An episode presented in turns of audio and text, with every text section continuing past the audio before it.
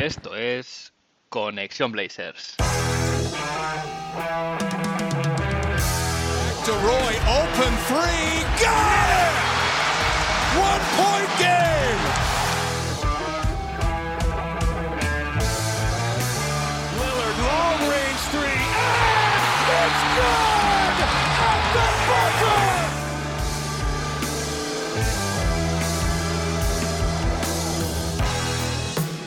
Bienvenidos al episodio 32 de Conexión Blazers.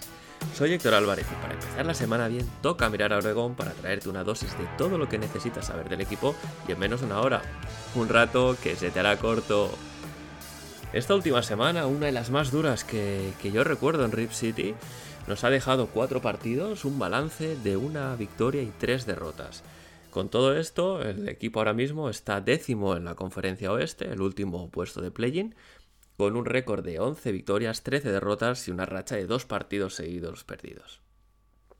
A nivel de estadísticas, eh, las que nos muestra la web de la NBA, el equipo ahora mismo es quinto en, rating ofensivo, pierde una posición respecto a la semana pasada. Es el último equipo en rating defensivo, equipo número 30.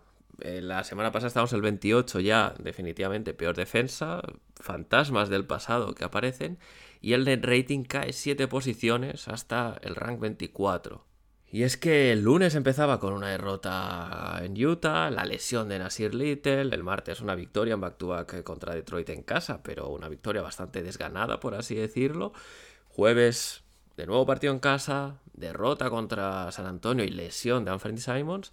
El viernes, tal vez una de las cosas más positivas de las semanas, bueno, si no la que más, y es que se descorchaban botellas de cava en Oregón porque Neil O'Shea fue formalmente despedido tras eh, concluir la investigación, pero el sábado eh, una derrota muy muy dura, humillante, yo incluso diría contra Boston en casa, dejaba muy mal sabor de boca y eliminaba un poco esta positividad o este aire de, de, nuevas vibras que había nacido el viernes con el despido de, de Neil O'Shea. Pero bueno, en cualquier caso, vamos a hacer un repaso más exhaustivo de, lo que ha dejado la actualidad de esta semana en Portland.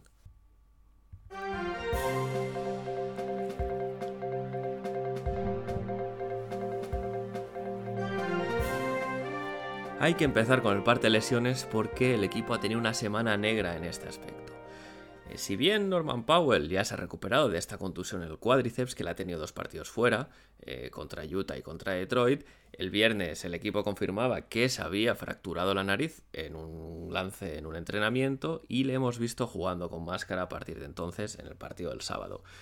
Norman Powell en principio no se va a perder más partidos, pero eh, sí que se le ha visto la cara muy hinchada, incluso se le veía el sábado el hematoma, restos del hematoma de esta, de esta fractura y jugando con una máscara que no le, no le ha resultado demasiado cómoda porque le vimos durante el partido contra Boston ponérsela y quitársela en, varias ocasiones. De todos modos, el, el, el, parte de lesiones más preocupante que el equipo ha publicado esta semana es el de Demian Lillard. Y es que el miércoles eh, la franquicia anunciaba que, que como resultado de, de, una resonancia magnética se confirmaba el diagnóstico de tendinopatía del abdominal inferior en Demian Lillard. Esta es la vieja lesión que viene arrastrando desde más allá de, de los Juegos Olímpicos y la temporada pasada. Inicialmente el periodo que se da es de 10 días fuera descansando hasta ser reevaluado, pero claro, eh, en esta reevaluación no sabemos si, se, si, si el, la lesión va a seguir en el mismo estado o no. No hay que olvidar que Damian Lillard lleva mucho tiempo arrastrando esta lesión y a mí personalmente me cuesta creer que 10 días sean suficientes para, eh, para curarla. A lo mejor sí que le permiten eh, relajar un poco la zona y, mejorar, pero no eliminarla del todo. Entonces habrá que ver eh, cuál es la posición de la franquicia y del equipo y de Demian Lillard durante después de estos 10 días. Lo sabremos esta semana porque viendo el estado de forma del equipo seguramente Dame apretará para, jugar pese que tal vez no sea lo más indicado para la recuperación de su lesión. Y otro de los que estaba jugando bien este año, que es Nasir Little, eh, malas noticias para Nas también, y es que eh, tiene que salir el tercer cuarto del partido contra Utah, eh, sale de pista y ya no regresa, y si es que se confirma también mediante la re resonancia magnética que tiene un esguince del tobillo izquierdo y que estará 10 días fuera hasta ser revaluado. Eh, Nash salió en una foto con una bota de estas de andar para no, no digamos, eh, pisar directamente en el suelo y con una muleta, lo cual a mí me hace pensar que 10 días tal vez se, se, nos vaya un poquito más, pero en cualquier caso estaremos esperando noticias durante esta semana.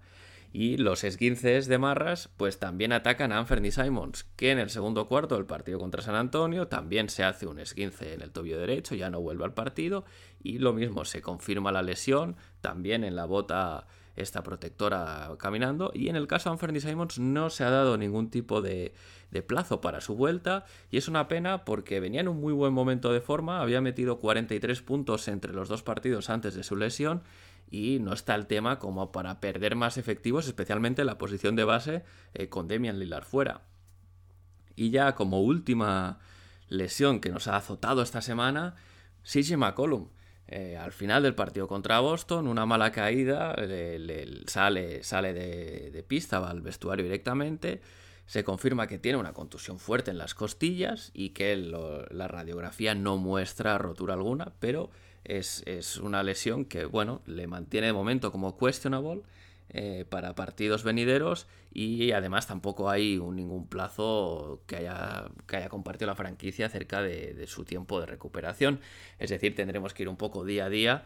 Eh, esta noche, eh, tal y estoy grabando el podcast como siempre en lunes por la tarde, pues el partido que hay esta noche, el equipo ya le ha puesto como questionable y habrá que ver partido a partido si CJ puede jugar o no. Y es que ya que hablamos de CJ, hay que lanzarle una felicitación. Y es que el martes, tras la victoria contra Detroit, CJ McCollum superaba a Clifford Robinson como quinto máximo anotador histórico de la franquicia.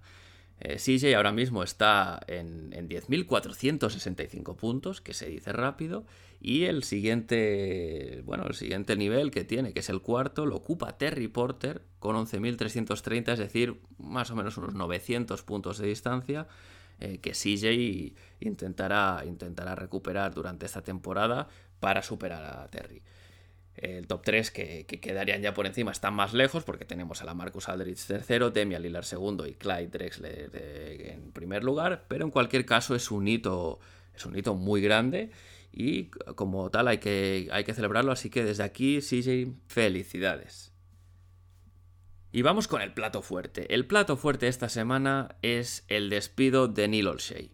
Eh, es tal vez la única buena noticia que se ha visto en, en Oregón eh, durante estos últimos días. Y además ha conseguido una cosa muy difícil y es la unión de la, de la, de la afición de la franquicia, todo lo que sería el Blazer Twitter eh, celebrando un despido que, si bien ya parecía inevitable, ha costado mucho tiempo que se, que se formalice, porque no olvidemos que la investigación empezó hace ya más de un mes. Neil era, era, un personaje totalmente denostado ya por, por, gran parte de la afición y pese que aparte los aficionados podían entender que su trabajo eh, no era malo, sus formas en ruedas de prensa y demás siempre han ido muy en su contra. Eh, finalmente, el viernes de la semana pasada, ironías de la vida, ¿no? El viernes que era, que era el día que siempre se publicaban novedades eh, de traspasos, agencia libre y tal, parecía que era el único día que trabajaba Neil Olshey, pues el viernes la franquicia nunca anuncia su despido, perdón, mediante un comunicado. Em, es curioso porque un día antes Jason Quick de The Athletic publicaba que el jueves Em, durante el partido contra San Antonio le había preguntado a Jody Allen acerca de este, del estado de la investigación, ¿no? Por, por, la falta de novedades en las últimas incluso par de semanas, y ella le había contestado que no tenía ningún comentario que hacer en ese momento. Eh, al final el motivo que se ha esgrimido para el despido, que ya se sabía, se ha formalizado como eh, violaciones del código de conducta de los Portland Trail Blazers. Al final todo cayó por su propio peso, Neil Olshey, pese a que lo intentó, no pudo salvar su, puesto. Yo os recomiendo que si queréis entrar en este tema más profundidad, escuchéis eh, un par de episodios atrás que, que tuvimos, tuve aquí en el podcast la suerte de contar con Jordi Martínez del Balón No Miente y hablamos largo y tendido sobre lo que había sido la gestión de Olshey y especialmente estas actitudes, estas, estos numeritos ¿no? en, en ruedas de prensa y tal. Pero eh, en ese momento todavía era el, general manager, ¿no? Ahora ya sabemos que eh, ha sido despedido y no hay vuelta atrás. El equipo también anuncia que Joe Cronin asume el puesto de forma interina mientras se busca un sustituto y esto deja también bastantes preguntas en el aire porque al final eh, no, se, no se ha confirmado qué poderes va a tener Joe Cronin y si él es uno de los posibles candidatos a sustituir a Neil O'Shea porque al final eh, no tendría ningún sentido que, que Joe Cronin de manera interina hiciese movimientos a nivel de traspasos, etcétera, etcétera para, que luego el general manager que, ocupe la posición de manera permanente se encuentre con un roster eh, que ya, bueno, ya ha sido modificado, ¿no? Un poco sin, su, sin ser parte de su proyecto, pero eh, en esas estamos, sin información. ¿Podría ser Joe Cronin el sustituto, es decir, tomar el puesto de manera permanente? Bueno, al final tiene 16 años de experiencia en la franquicia, hasta ahora era director del personal deportivo de la franquicia y fue parte del, del, staff de Chad Buchanan, que si recordáis fue general manager de manera interina antes de la llegada de Neil Olshey y eh, fue la persona que elaboró el trade que enviaba a Gerald Wallace a los Nets a cambio de una primera ronda y que además esa primera ronda se acabaría convirtiendo en, en el pick de draft de Damian Lillard que fue una de las apuestas del equipo de scouting en ese momento y del propio Chad Buchanan, con lo cual eh, digamos que ha trabajado con, con alguien con mucho olfato en la NBA y tiene a su favor que conoce la franquicia y por lo que se ha publicado es un tipo respetado eh, por su trabajo, su dedicación y sus formas dentro de la misma. Personalmente creo que la franquicia va a optar por un nombre externo, si no es posible que durante este mes de investigación ya hubiesen podido decidir que Joe Cronin fuese, fuese incorporado de manera permanente como general manager Así que en esta línea de, pensar que se va a fichar a alguien, en eso está básicamente la mayoría de la prensa y de la afición de Oregón. Eh, hay nombres que ya han sonado desde el minuto uno, como Danny Ainge, Deshaun Prince, Mark Eversley, Scott Perry, incluso Brent Berry. Cada uno de ellos tiene sus, eh, digamos, puntos a favor, puntos en contra. Danny Ainge, por ejemplo, natural de Oregón, exjugador de los Portland Trail Blazers. Ha sido general manager de Boston durante 17 años, perdón, hasta la, de hecho, hasta la, al inicio de esta temporada en que él se retira. Em, y, tiene una reputación en la liga bastante, bastante positiva. Eh, yo personalmente no, no, estoy muy en la línea de Danny Ainge porque creo que hay dos Danny Ainge, de hecho, durante su estancia en Boston, que el primero es el que llega al equipo y de una manera eh, muy agresiva, monta este Big Three con Ray Allen, con Kevin Garnett y Paul Pierce, eh, con, traspasando por, por Garnett y, Ray Allen ¿no? en ese momento, porque Pierce ya formaba parte de su equipo, y que además, no solo eso, tenía un roster muy profundo y de mucha calidad eh, durante, durante esa era del Big Three, con jugadores como Rajon Rondo, Kendrick Perkins en su momento que jugaba bien, Glenn Davis, etc. Es decir, supo montar un equipo campeón, que ganó un anillo, pero también es verdad que después de aquel trade que hizo con los Nets, en que enviaba a Kevin Garnett y Paul Pierce a cambio de, no sé si eran cinco cuatro o cinco jugadores y un camión de rondas, a partir de ahí, eh, Danny Ainge tuvo unos equipos en Boston muy buenos porque drafteó a Jason Tatum, drafteó a Jalen Brown,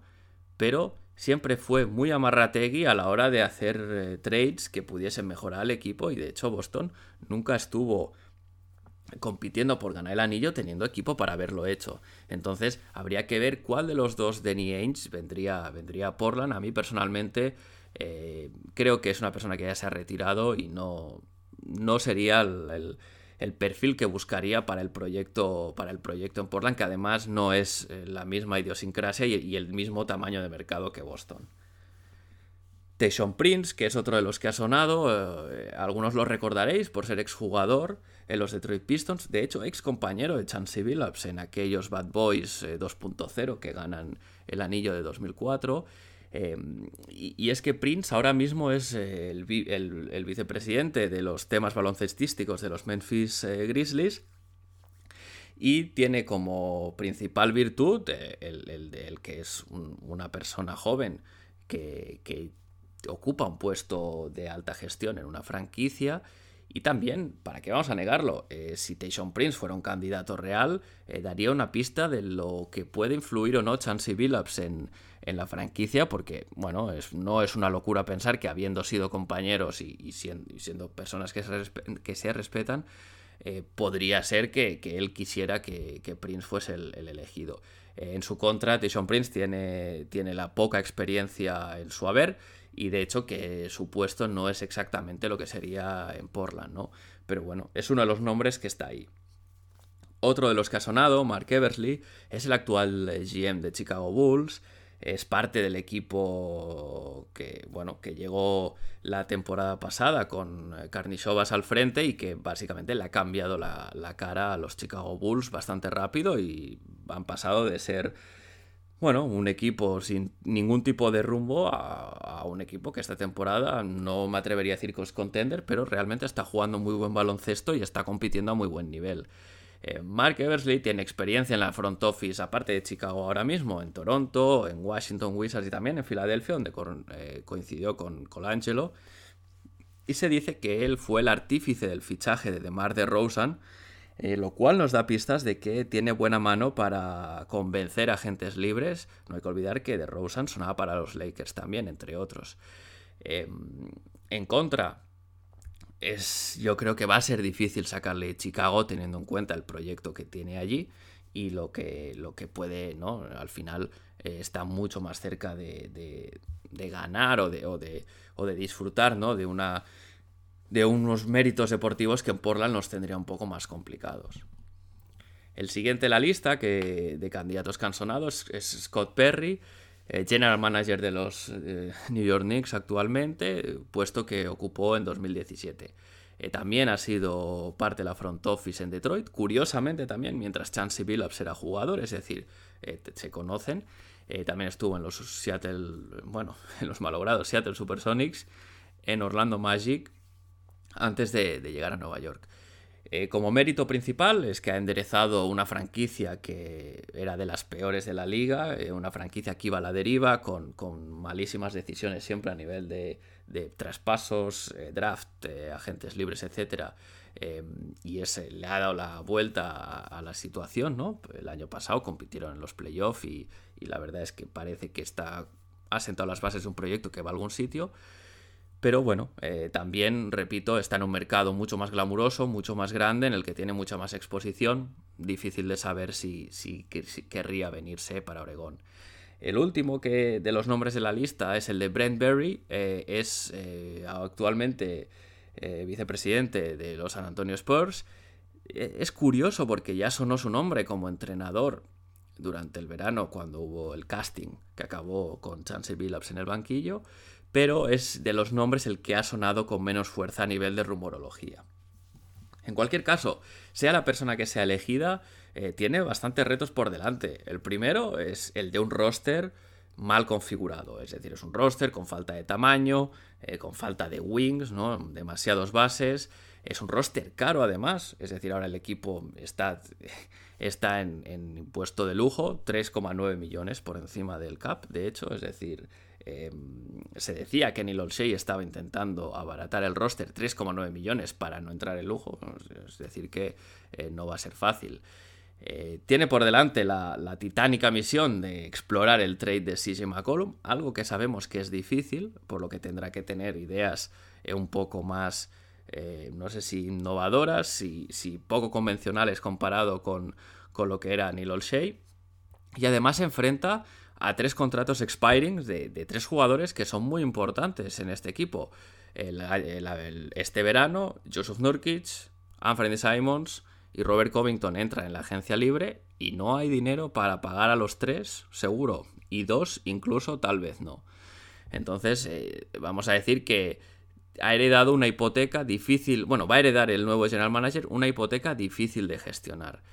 Eh, hoy mismo, esta mañana, ha publicado por Shams Karania y Sam Amick de The Athletic eh, una serie de informaciones de, lo que Damian Lillard piensa de todo esto. Se dice que Damian Lillard quiere jugar con Ben Simmons, con lo cual puede ser un indicador de que se pueda estar trabajando en este traspaso con Filadelfia, que ahora mismo está en posiciones muy alejadas. Si recordáis, Filadelfia pedía por Ben Simmons a McCollum tres primeras rondas y tres pick swaps.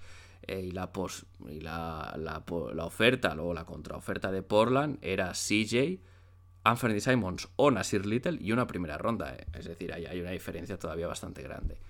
también se ha publicado en este artículo que Dame quería un entrenador más experimentado, que ha habido ya las primeras tensiones con Chansey Billups, pero a ver, no nos volvamos locos porque sabemos cómo es la prensa, lo hemos visto durante todo el verano. Además, Damian Lillard ya ha dicho en Twitter, literalmente, these motherfuckers love drama to them much. Es decir, un poco viene a decir, esta gente está exagerando y les gusta mucho el drama. Hay que recordar que cualquier cosa acerca de Damian Lillard, si no lo dice Damian Lillard, no hay que darle demasiado crédito. Pero bueno, ya vamos a dejar de hablar de despachos, de lesiones, de noticias. Voy a pasar al baloncesto, lo que de verdad importa, así que nos vamos a las crónicas.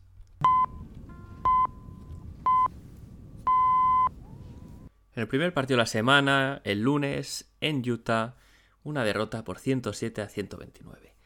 Eh, Norman Powell se perdía el partido por lesión y Snell, Tony Snell, eh, acababa siendo el titular cuando muchos hubiésemos preferido a Nasir Little, pero Chancey Billups prefirió darle la oportunidad a Tony de tener más minutos desde el inicio. Sabemos a lo que juegan los Jazz, es un mal macha, mueven muy bien el balón para encontrar el triple abierto. Eh, la defensa del triple abierto es una de las peores cosas que hace Portland en esta liga. Y lo que sí que vimos fue un inicio de partido muy fallón por parte de ambos equipos. Eh, de hecho, estuvieron más de dos minutos sin anotar con el marcador en 0-0 y una defensa bastante buena en Asir Little encima de Donovan Mitchell. Los Jazz eh, iban a lo suyo, pese a fallar, movían bien el balón para encontrar sus tiros. Y por parte de Portland, CJ fue el que tiró del equipo eh, con 9 puntos. Eh, un, primer cuarto que acaba con 23-21, bastante apretado, pero que sería la antesala de un pésimo segundo cuarto con un ataque ramplón, poco dinámico y una defensa eh, que vivía un poco de los tiros que fallaba Utah, porque no era una defensa ni mucho menos efectiva ni, ni intensa. Aún así, eh, Utah abre un poco de brecha en el marcador, alimentando a Gobert tras el pick and roll. Eh, sabemos que Portland hace el blitz, eh, sale Nurkic a, defender al, exterior que pasa el bloqueo y los, Jazz fueron muy... tuvieron muchas facilidades para encontrar a Gobert en la pintura. se cerró, eso sí, el, el, cuarto con un parcial de 9-1 para maquillar un poco el resultado, irse al descanso solo 4 abajo, 49 a 53. Tras el, tras el intermedio, los, los Jazz, que ellos ya venían jugando bien, empezaron a meter los tiros, metieron 41 puntos en este tercer cuarto, y de hecho, si Portland aguanta más o menos el tirón, porque anotó 35, es porque Anthony Simons estuvo muy inspirado, con 24 puntos. Eso sí, en el último cuarto se rompe el partido, y la verdad es que siempre he la sensación que Utah lo llevaba bajo control y que, y que simplemente estaba decidiendo cuándo acelerar para, acabar de llevarse el encuentro sin demasiados sustos. A nivel de conclusiones que pudimos sacar de este partido, pudimos ver que Dame estuvo totalmente inoperante, una defensa muy buena de Utah, muy bien estudiada, eh, yo creo, por parte del cuerpo técnico, le dejó en 11 puntos y un 33% en tiros de campo, también habría que pensar si este, esta lesión en el abdomen le tenía más, más limitado. Em, pudimos ver a Yusuf Nurkic muy bien contra Gobert en el poste, eh, y tras el, eh, cortar todo para adentro, eh, haciendo el rol tras el bloqueo, y es que acabó con 24 puntos, 10 rebotes, una asistencia y un 70% en tiros de campo. Anferny, como decía, bien desde el banquillo, que él, fue el que mantuvo al equipo por momentos, pero claro, es que lo que os decía el pick and roll, Gobert simplemente se dedicó a hundirla.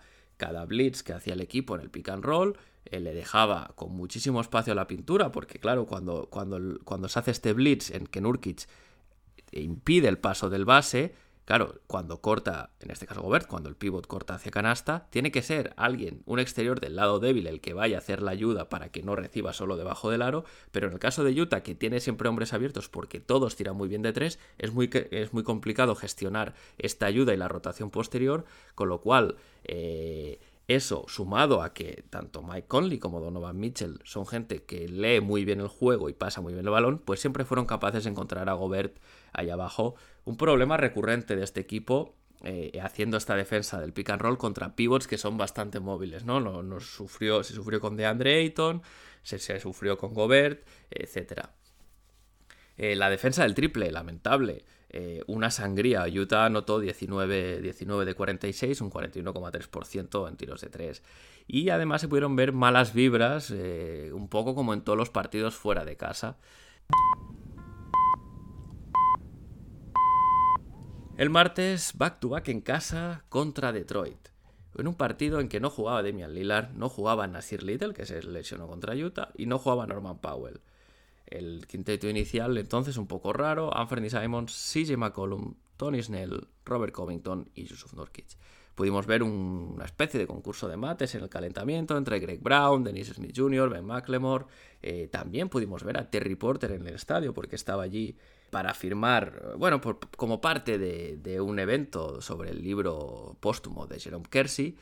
Y la verdad es que fue un partido sin mucha historia en que los Blazers fueron construyendo perdón, la ventaja con el pase de los minutos. El ataque fue siempre lento en general, bastante ramplón. CJ tiró mucho de, ISOs para él. Una defensa en zona que funcionó muy bien. Y, además a eso se juntó una chispa anotadora de Ben McLemore que se, se destampó un poco como, como alguien útil en la rotación. El partido llegaba a 45-54, más 9 al descanso, y la defensa de Nurkic en el tercer cuarto y la anotación de Ben McLemore sentenciaban. Ya para que os hagáis una idea, a final del tercer cuarto el equipo ya estaba 21 arriba, 62-83. Eh, el partido ya no tuvo mucha más historia y minutos basura para los menos habituales. Como conclusiones de este partido podemos decir que al final esto se gana por, en gran parte por la falta de talento de Detroit, a los que les cuesta muchísimo anotar una canasta. Eh, el lenguaje no verbal del equipo, las vibras eran de desgana, de desconexión, igual que el partido anterior contra Utah, pero bueno, al final el rival era mucho más favorable. Eh, pudimos ver a Dennis Smith Jr. haciendo buena defensa sobre el balón y, también off-ball. Eh, minutos buenos de Larry Nance y Yusuf Nurkic, que coinciden poco en pista. mensaje a Chansey Billups, por favor, haga jugar más a estos dos señores juntos porque eh, mueven muy bien el balón ambos y aportan muchas cosas, pudimos ver conexiones entre ellos eh, que dejaron a Nan solo para machacarla debajo del aro. Y también en los primeros minutos, no de la basura de Ben McLemore, oye, 17 puntos en 18 minutos, ni tan mal. Eh, parece que hay un microondas en este equipo que se puede aprovechar. también como nota negativa, pudimos ver los problemas de Anthony Simons eh, subiendo el balón y es que Kate Cunningham le hizo una defensa a toda la pista eh, durante gran parte de los minutos que coincidieron en pista y Ant eh, perdió balones, se le notó muy inseguro a la hora de subir el balón y más con un tipo tan largo con, con esos brazos que tiene Kate Cunningham.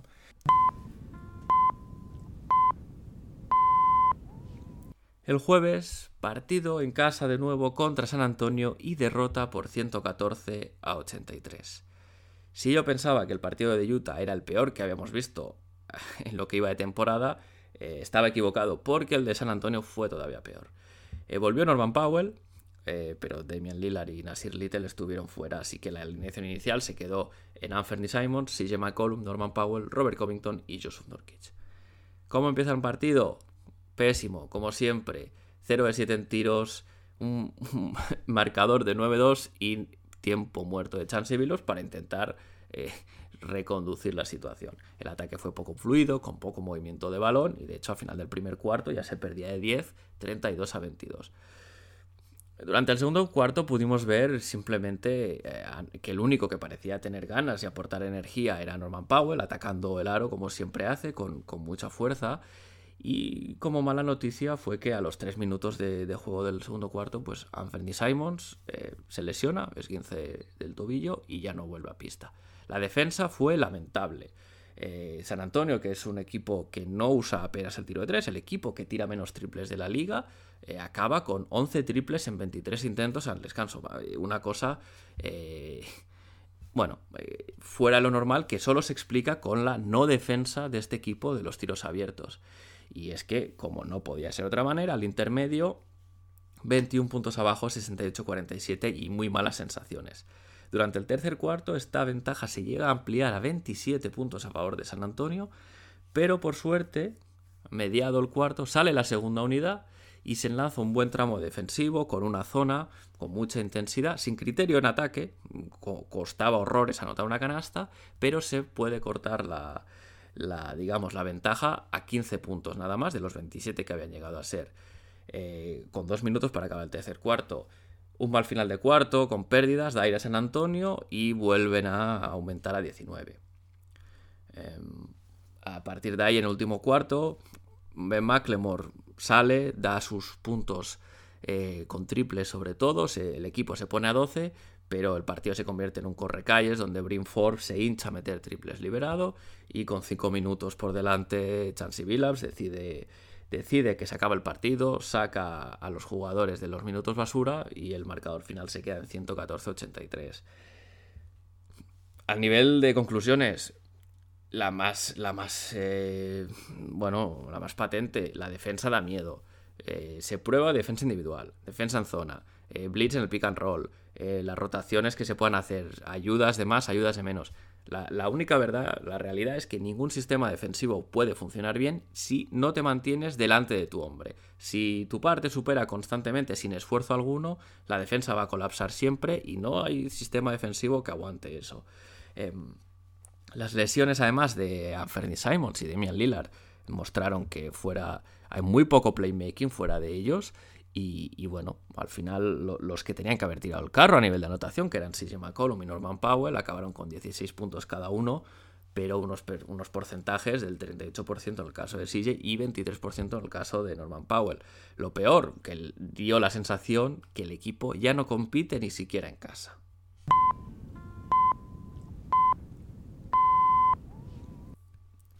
Y el sábado, último partido de la semana, visita de Boston y una derrota 145, sí, sí, 145 a 117. Demian Lillard, Nasir Little y Anthony Simons de nuevo fuera del partido, así que el 5 titular, más extraño aún que del último partido, Dennis Smith Jr., CJ McCollum, Norman Powell, Robert Covington y Joseph Nurkic. Boston también estaba en un back-to-back sin Horford ni, ni Jalen Brown, es decir, no estaban a su, digamos, con todos sus efectivos disponibles y eso no, no, fue, no fue problema para ellos que llevaran el partido de manera muy cómoda. Si decía que el partido anterior San Antonio parecía el peor de la temporada, que a su vez lo había sido el de Utah, eh, nada que, no he dicho nada, este es definitivamente el peor partido de la temporada. En Scanter o en Freedom, como ahora se llama, volvió al moda, fue ovacionado, Pudimos ver a Norman Powell con esa, con esa máscara que os comentaba por la nariz eh, que se había roto el entrenamiento del viernes. Y también pudimos ver a Joe Cronin, el, general manager de manera interina, en la grada, con Jody Allen y Berkolde, que es el, el vice-chairman de la franquicia. En un inicio, como siempre, sin defensa, que colapsaba como si nada, eh, ya Billups tuvo que pedir muy pronto un tiempo muerto, yendo 14-7 abajo. Eh, esta defensa fue especialmente sangrante en el caso de CJ McCollum, que no estuvo para nada en el partido en ningún momento. Eh, probó una defensa en zona que tampoco funcionó, por lo que decimos, ¿no? Porque si te supera tu par tan fácilmente, pues poco, pocos sistemas defensivos se pueden probar. Eh, Dennis Smith Jr. jugó muy bien, eh, hizo jugar al equipo. Sin él, el equipo no jugaba nada. Y de hecho, como nota positiva, pudimos ver que Nurkic se comió a Canter en el póster, por, eh, eh, problemas de falta de Robert Williams y de hecho eh, el, si el primer cuarto acabó con 38-23, solo 15 abajo, que se dice pronto, es porque Nurkic anotó 10 puntos al poste de manera fácil. Boston durante el partido fue metiendo triples fáciles, liberados, pero en el segundo cuarto, unos buenos minutos de Dennis Smith Jr. y una defensa intensa, ponen un parcial de 25-3 que acercan las cosas al descanso. Eh, por parte de Boston, Dennis Schroeder pues, se transformó en una especie de Tracy McGrady que encontraba el camino al como quería. Pero bueno, se maquilló el resultado del descanso para, acabar 6 abajo nada más. 64-58, perdón. En el tercer cuarto teníamos la cuarta falta de Robert Williams. Eh, de nuevo, Canter en, Enes eh, Freedom en pista pero el equipo dejó de poner balones en el poste a Nurkic, algo incomprensible porque estaba funcionando bien, eh, un ataque sin dinamismo alguno, una defensa que hizo all-star a Dennis Ruder, nunca, nunca va a tener un partido tan sencillo en su vida, y 15 puntos de Tatum en el tercer cuarto, que las metió de todos los colores, pues eh, un poco alejaban el partido. Por cierto, que, que, Tatum estaba defendido por Norman Powell, pero Boston buscó constantemente el cambio en bloqueo con Robert Covington y Tatum le bailó de todas las maneras, es decir, cada vez Rocco salió retratado. CJ eh, sale del partido por una mala caída que a posteriori se confirmaría en la contusión en las costillas y bueno, pues el partido como decía se acabó bien pronto y a falta de seis minutos ya, minutos basura, festival de Peyton Pritchard en el triple y gestos humillantes vamos a decirlo, innecesarios totalmente y más viendo el marcador del banquillo de Boston, que de hecho les, les, reportaron una técnica, se vio a Dame muy muy eh, enfadado con sus compañeros en pista por no mostrar un orgullo contra eso que es que era una humillación en toda regla, incluso pudimos ver a Damon Studamayer que es asistente de Imudoka en, Boston y exjugador de Portland, bastante incómodo con toda esa ese festival de gestitos del banquillo de Boston, por, por eso, ¿no? Por, por ser totalmente innecesario. Como conclusión de este partido, eh, eh, es, es, es, duro, ¿no? Pero al final yo me dio la sensación que ya sin Neil Olshey, no sé si CJ ya debe verse, debe verse fuera del equipo, porque su actitud fue, bueno, eh, para mí, de lo peor que he visto en una pista de baloncesto en CJ McCollum, una actitud lamentable. Estos 145 puntos que recibe el equipo es un récord negativo eh, de la franquicia en regular season, es el máximo que, se han recibido en la historia. También se demostró que si no tenemos a Nasir Little, no hay defensor de garantías para los wings, los aleros de élite como Jason Tatum. Eh, estuvo Snell con él, estuvo Powell con él, eh, pero no, no le pueden molestar de forma consistente. Eh, Dennis Smith Jr. fue el único que aportó algo de sentido al ataque, de nuevo, este playmaking que no sobra al equipo y sin Demian Lillard y Anthony Simons es casi inexistente. Y sobre todo dio una sensación de que este equipo ha tocado fondo, no hubo ganas, no hubo orgullos y de hecho Chansey Billups dice en rueda de prensa que por primera vez habló al equipo en el vestuario de tener orgullo sobre la pista. Chansey va a estar de todos los partidos fuera de casa o casi todos los partidos fuera de casa esta temporada han sido así. Este es un golpe anímico duro, pero hay que recuperar. Y, este será el, trabajo más importante de la semana que viene, porque estamos en diciembre y no podemos permitir tampoco que ahora se hunda el chiringuito y con ello toda la temporada. Y pese a todo lo que os he explicado, pese a estos partidos eh, difíciles de ver y, muy duros, sobre todo, eh, de digerir, hay que, hay que buscar lo positivo, hay que buscar lo mejor de la semana y para ello nos vamos a Dame Time. Ladies and gentlemen, it's Damian Lillard. Nine tenths left. A three wins the series. It's Lillard. He got the shot off. Lillard, Lillard for the win. Yes! Lillard fires. Oh, are you kidding me? At the horn. Lillard. This is for the win. Oh, Damian Lillard. How dare you?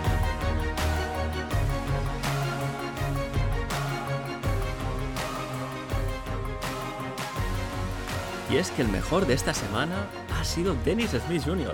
Nunca pensé que tendría que dar el premio de Game Time a alguien como Dennis, tercer base de la rotación, y ha estado ajustado con Jusuf Nurkic, pero al final las circunstancias del equipo, el mal rendimiento de otros jugadores y sus méritos, para que vamos a negarlo, pues eh, decantan este, este, premio en favor de Dennis, el último jugador que ha firmado el, el equipo esta temporada.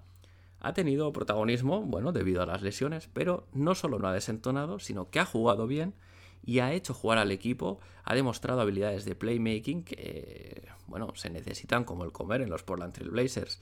La culminación de su buena semana es en el partido contra Boston, donde sale de titular, juega casi 37 minutos y es el mejor del partido con 21 puntos, 4 rebotes, 6 asistencias y 3 robos.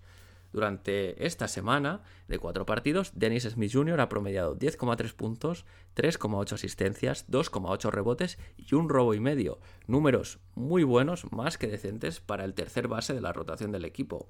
Así que desde aquí, Denis, no me queda otra que felicitarte y decirte, sigue así, necesitamos tu mejor versión para paliar estas semanas, estos días, sin Damian Lillard y Anthony Simons.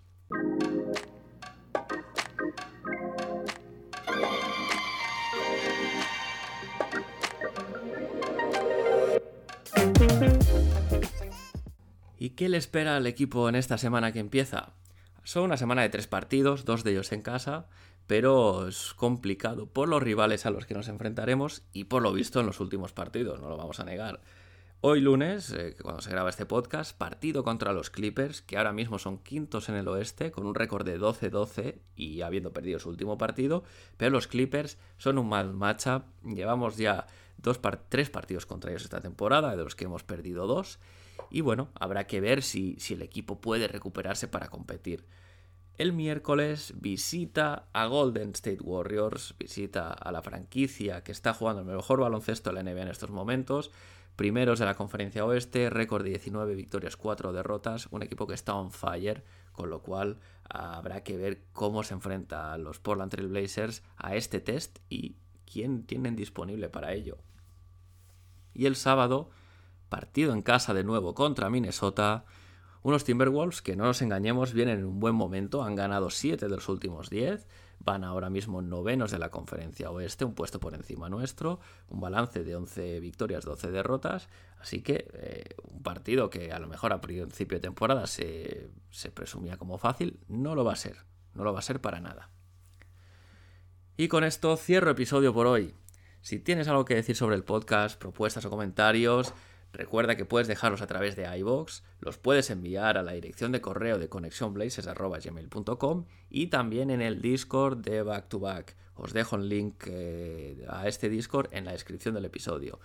Recordad que también podéis seguir la cuenta de Twitter arroba donde os avisaré de cada nuevo episodio que suba. Podréis estar al día de temas de actualidad y sin más, agradeceros de nuevo estar una semana más escuchando Conexión Blazers, hablarle del podcast a vuestros amigos y a vuestras amigas, que es la mejor manera de que más fans de esta franquicia puedan conocerlo. ¿Y qué más decir? Que seguimos conectados y que nos vemos la semana que viene.